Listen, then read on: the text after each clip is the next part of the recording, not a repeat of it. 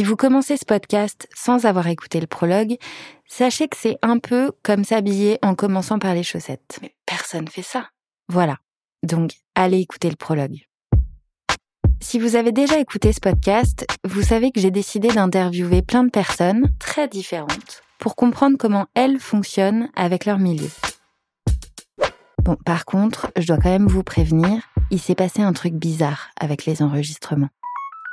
En réécoutant les conversations, j'ai eu envie de comparer mes invités à des objets. Ouais, des objets. Du coup, je me retrouve avec une collection de petits ou parfois de très gros objets sortis tout droit des conversations que j'ai enregistrées. Je vous montre Vous écoutez Le Milieu, le podcast qui explore les liens que l'on entretient, ou que l'on n'entretient pas d'ailleurs, avec ces milieux. Dans cet épisode, je suis allée interroger Max. Eh bien Max, vous me croirez ou non, c'est un immeuble. J'ai rencontré Max à l'anniversaire d'une amie. Et pendant la soirée, je me suis retrouvée dans une conversation où il décrivait à moi et à d'autres le milieu gay dont il fait partie. Mais en l'écoutant parler des soirées du milieu gay, des codes du milieu gay, des personnalités du milieu gay, je pouvais pas m'empêcher de me demander mais qu'est-ce qu'il entend par milieu gay? Comment il peut y avoir un seul milieu gay? De quel milieu est-ce qu'il parle exactement? Et puis, ils sont où ces autres milieux à lui? En fin de soirée, j'ai demandé à Max s'il accepterait de venir parler de ses milieux dans un micro. Il était un peu surpris au début, et puis il a fini par me recontacter pour me dire qu'il acceptait de répondre à mes questions. Et il m'a donné rendez-vous un soir de semaine, chez lui, où il m'attendait avec une bouteille de rosé. En fait, j'ai tout de suite vu Max comme un immeuble. Un immeuble avec plusieurs appartements, plusieurs niveaux, et où à chaque étage, on trouve un milieu différent. Alors, on a son milieu d'origine au rez-de-chaussée, son milieu familial au premier, et puis après quelques marches, on débouche sur le palier du milieu social. Là, on traverse le couloir de la scolarité, plus ou moins facile celui-là, et puis on prend une passerelle et très vite, on arrive dans le hall du milieu amical. Bon, alors là, chez Max, c'est un peu le bordel. Plein de portes, plein d'escaliers qui s'ouvrent sur d'autres niveaux. Les loisirs, les passions, l'entourage professionnel. Et puis finalement, le hall se vide un peu et Max finit par nous ouvrir tout le temps les mêmes portes. Ah, et il y a les ascenseurs des histoires d'amour aussi. Eux, ils font plein d'allers-retours entre les étages et ils s'ouvrent sur un appart, une terrasse, un KGB ou une sortie de secours. Quand j'ai rencontré Max, j'ai d'abord eu le sentiment de découvrir un immeuble chaleureux. Je vais nous sortir le petit rosé. Allez, bah oui. Le genre d'immeuble où tu te déchausses avant de rentrer dans un appartement, mais où les voisins se sourient dans les escaliers, Tiens, va prendre une petite tartine si tu veux le pâté. Fais-toi plaisir, j'ai aussi les cornichons. où ça sent le pot-au-feu en hiver et le barbecue en été, Eh bah si, tu vois. Ben voilà. et où tu récupères les colis de tes voisins pour les dépanner. Santé. Valentine, hein Et puis, en tournant un peu autour de l'immeuble, je me suis rendu compte que, oui, les voisins se sourient dans les escaliers, mais ils ne se croisent pas tant que ça finalement. Déjà, la moitié de ma famille, du côté de mon père, j'ai pas officiellement annoncé mon homosexualité. Ils le savent, mais pas par moi. Ouais. Et du coup, c'est un sujet, quand je vais les voir, que je n'aborde pas. En fait, je me rends compte que Max ne s'arrête pas très souvent à certains de ces étages. Euh, je, je suis vraiment pas proche de ma famille euh, en général. Je, je, je retrouve pas vraiment de, de connexion particulière avec eux parce que quand je les vois, euh, parfois je ressens presque même un peu de gêne. Euh, avec ma mère, du coup, qui sait par contre que je suis homosexuel, là, j'ai plus de conversations euh, un petit peu plus du coup intimes. Mais euh, j'aime pas non plus me dévoiler auprès de ma mère hein, parce que euh, je, ça me met assez mal à l'aise aussi quand même. Bon, faut dire qu'il s'est pris quelques portes aussi. On est horrible euh, entre nous quand on est enfant dans la cour de récré. Donc, euh, j'étais dans un lycée catholique privé. Nickel. Voilà, donc tout ce qu'il faut. Ma famille est pas particulièrement catho, donc euh, le, je ne sais pas. Je pense qu'il y avait la volonté de me mettre dans du privé parce que euh, je pense meilleure image, etc. Mais après, euh, pourquoi un lycée comme ça aussi catho, je sais pas. Avant le lycée, disons que le collège, franchement, j'étais un peu un loser, enfin un loser. Je j'avais pas beaucoup d'amis, pas apte quoi à la sociabilisation quoi.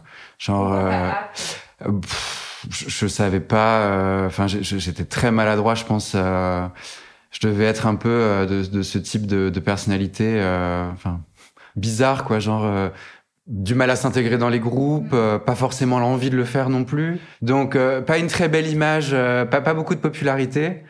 Et je pense que de ce manque de popularité, de moi-même, je suis là un peu bon. Je vais pas aller chercher non plus le bâton pour me faire battre.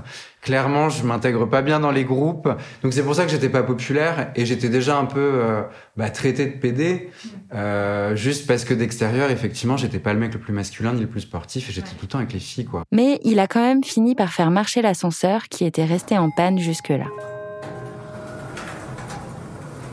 Et au lycée, j'ai commencé un peu plus euh, à m'intégrer dans un groupe parce que euh, bah, lycée, du coup, puberté, euh, l'envie un peu plus de s'affirmer, etc. Et du coup, euh, je j'ai commencé à, à, vouloir un peu plus de popularité parce que je voyais qu'il y avait des gens de ma classe qui commençaient à sortir en boîte et ça créait un petit groupe de gens un peu plus cool dans la classe et tout.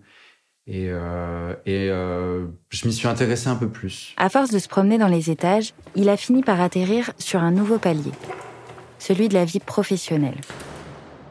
Je suis très reconnaissant du poste que j'ai aujourd'hui parce que euh, j'ai rencontré les bonnes personnes et puis j'ai eu les bonnes opportunités. Enfin, c'est un, une combinaison de plein de choses. Et il m'a bien expliqué son travail, mais j'avoue que, à part retenir qu'il bosse avec des cardiologues, j'ai pas tout compris. Mais de toute façon, c'est pas son étage préféré. Pour être honnête, j'ai, je sais pas du tout en fait où je m'emmène en termes de carrière.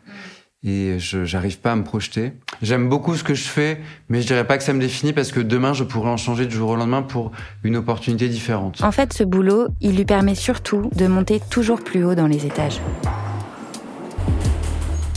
En revanche, c'est une, euh, c'est une euh, arme supplémentaire d'ego et de confiance en moi parce que je suis assez fier entre guillemets de ce que je fais. Les gens entendent cardiologie, se disent oh là là ça a l'air compliqué, machin c'est sympa. Ils savent pas forcément ce que je fais, mais juste l'intitulé du poste paraît un petit peu, euh, un peu oh là là, un peu fancy.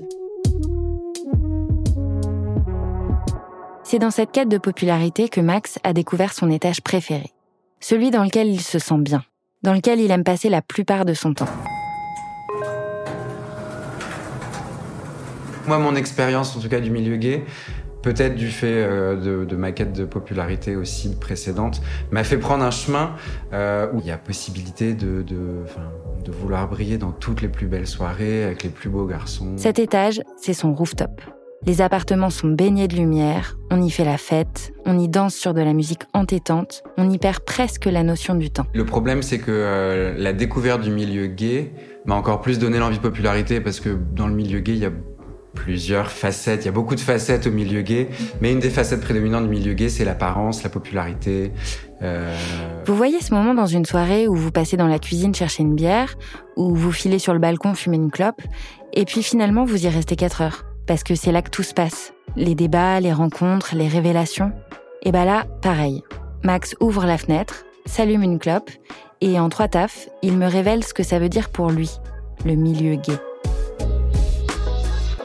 le, le, le, le terme s'est un peu élargi pour dire un peu tout et n'importe quoi autour de la Oui. communauté gay, Oui. alors que je crois vraiment qu'à la base, le milieu gay, du coup, ça représentait cette euh, partie, cette, cette, cette, ce mode, ces codes de vie, de festif, de, de, de consommation sexuelle un petit peu euh, plus haute que la moyenne, etc. À tel point que, du coup, il y a eu euh, un besoin pour les gens qui n'étaient pas dans le milieu de se manifester, de se, Oui. de se désigner comme hors milieu. Ça. Ouais. Je connaissais pas du tout ce Beaucoup, terme. beaucoup de profils sur les applications, c'est marqué hors milieu. Et ouais, en fait, son rooftop à Max, il est hyper délimité. Il est exclusif, il est fermé. Et ce milieu dont il parle n'est finalement qu'une composante de la communauté gay.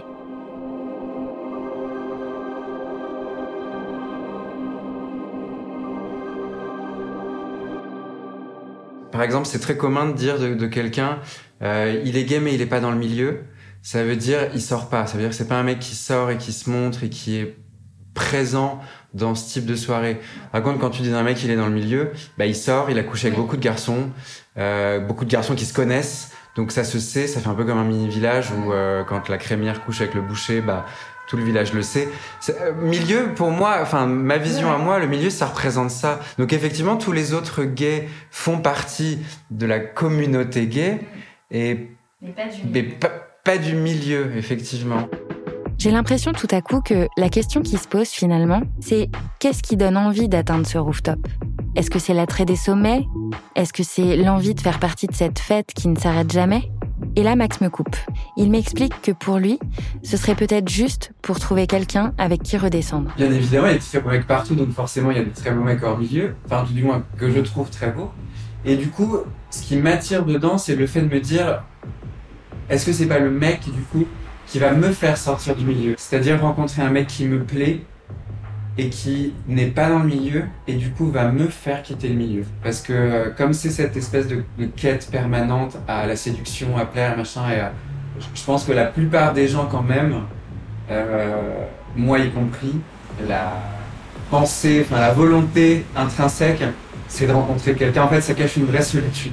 Et du coup, l'envie de se retrouver dans un contexte où tout est exagéré socialement, euh, la fête, les mecs, etc. Mais parce qu'il y a vrai, une vraie solitude, une vraie envie de, envie de rencontrer un jour quelqu'un, quoi. Mais alors, comment il marche ce rooftop exactement? Est-ce que tout le monde est là pour pas être tout seul? Et puis, comment on y rentre d'ailleurs? Max, lui, il l'a en ligne de mire depuis un moment. Il l'a découvert de loin, et puis il s'en est rapproché, petit à petit, étage par étage. Quand j'étais à Nancy euh, avant de venir à Paris et que je voyais sur Facebook ou déjà au début d'Instagram, je suivais quelques personnes qui habitaient à Paris et qui mettaient des photos et des vidéos de soirées gays. Je fantasmais dessus en me disant putain ça doit être trop bien, euh, j'ai trop, enfin j'ai trop envie d'être à Paris et d'être dans ces soirées-là. Je voyais que des photos de beaux garçons.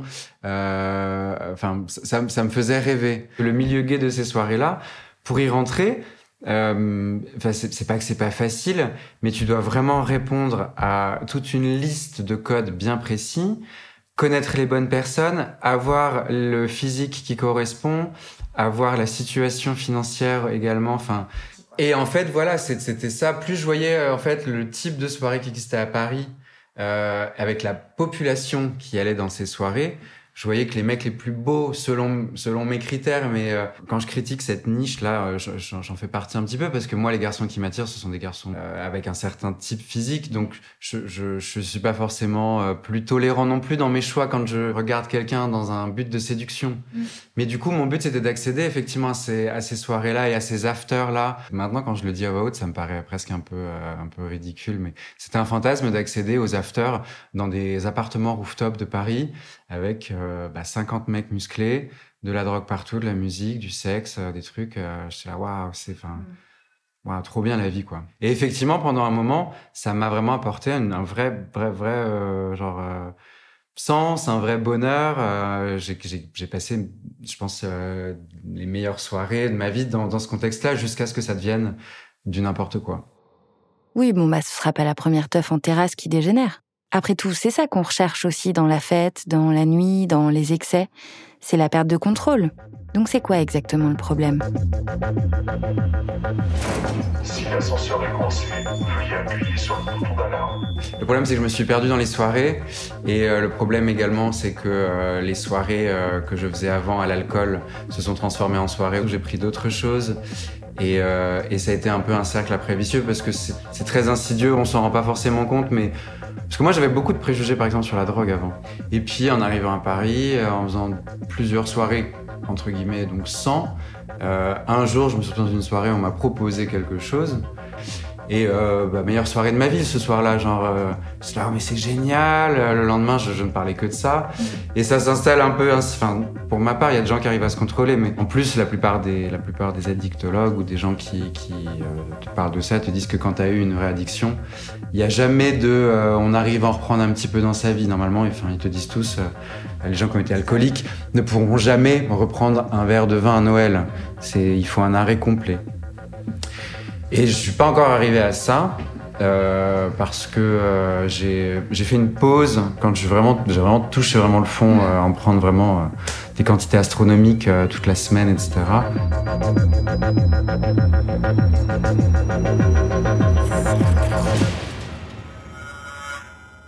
Max, il est comme tout le monde. Il a plein d'étages, plein de milieux qui ont construit son bâtiment petit à petit, et chez lui, certains couloirs sont désertés, mais il s'est recréé des espaces plus ouverts et plus lumineux ailleurs.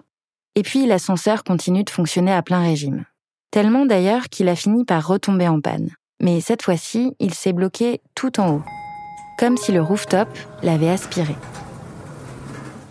Ça a pris cette ampleur aussi importante en termes d'addiction, etc., parce que les soirées se sont transformées en soirées en appartement, avec des garçons, avec euh, cette fois plus une connotation sexuelle, où là par contre les soirées commencent le vendredi, se terminent le dimanche. Et du coup, plus la consommation augmente comme ça, plus les semaines deviennent difficiles à tenir, plus l'envie d'en reprendre se faire sentir. Surtout qu'en plus de l'addiction, euh, je dirais, euh, chimique, euh, biologique créée par les substances, il y a l'addiction de ces soirées-là, Oui. où être dans ce contexte avec tous ces beaux garçons, avec de la musique, avec euh, aucune limitation sur la consommation à la fois de drogue et de garçons. Donc toutes ces personnes pendant les week-ends avec qui il y avait euh, ces marathons de sexe et de drogue euh, à- interminables, euh, je, je ne leur disais pas que la semaine, euh, dès le mardi, euh, parce que je ressentais la descente arriver et que ça n'allait pas et que je me sentais pas bien, bah, je recommandais tout de suite de la drogue pour contrecarrer les effets d'une descente. Moi, le lundi, j'arrivais à, à, à me lever, enfin me lever, ou alors juste, enfin, voilà, je, je venais de, je, je venais de rentrer, mais j'arrivais à enchaîner avec une journée de travail. C'était pénible et c'était difficile, mais j'arrivais quand même à enchaîner. Mais du coup, désociabilisation complète de tout le reste, parce que mes week-ends étaient entièrement consacrés à ça, et c'était du coup tout un, tout un, un cercle, vraiment genre une répétition. C'est quelque chose d'assez commun de se faire aspirer quand on y réfléchit. On peut, comme le dit Max, se perdre dans les soirées, on peut passer sa vie au travail, on peut s'effacer pour sa famille, on peut s'oublier dans un couple, on peut disparaître pour une religion. En fait, parfois, un de nos milieux prend le dessus sur tous les autres. Et c'est une vraie bataille pour rétablir l'équilibre. S'accorder, s'accorder un petit plus de temps en temps en disant euh, bon bah je sors, je rentre à 8 heures et puis finalement rentrer à midi. Bon, si c'est si ça reste ponctuel, etc. Pourquoi pas Mais euh, le problème c'est que si je repousse à midi en me disant bon bah je fais une petite exception à midi, je vais me dire bon bah je repousse à 14 heures. En fait, je me connais, je connais mes pièges. C'est qu'à chaque fois je me dédramatise en me disant bon allez euh, encore un peu, encore un peu, c'est pas si grave. Et puis finalement. euh, je- enfin, je- j'arrive pas à reprendre la raison sur moi-même, quoi. Et euh, j'ai réintroduit doucement les soirées au mois de au mois de juin avec la Gay Pride d'ailleurs. Mais avant ça, j'étais pas sorti, j'avais pas pris de drogue. Euh, donc depuis euh, novembre de l'année d'avant. Max, lui, a remis en marche l'ascenseur pour retrouver son équilibre. Ouais, je suis super méfiant parce que je sais que euh, c'est tellement facile de vriller, euh, c'est tellement facile. Mais je sais que j'ai pas la capacité de dire non quand il le faudrait. Mais malgré tout, il reste vigilant. Je peux pas me mentir, j'y pense vraiment très souvent. J'y pense souvent.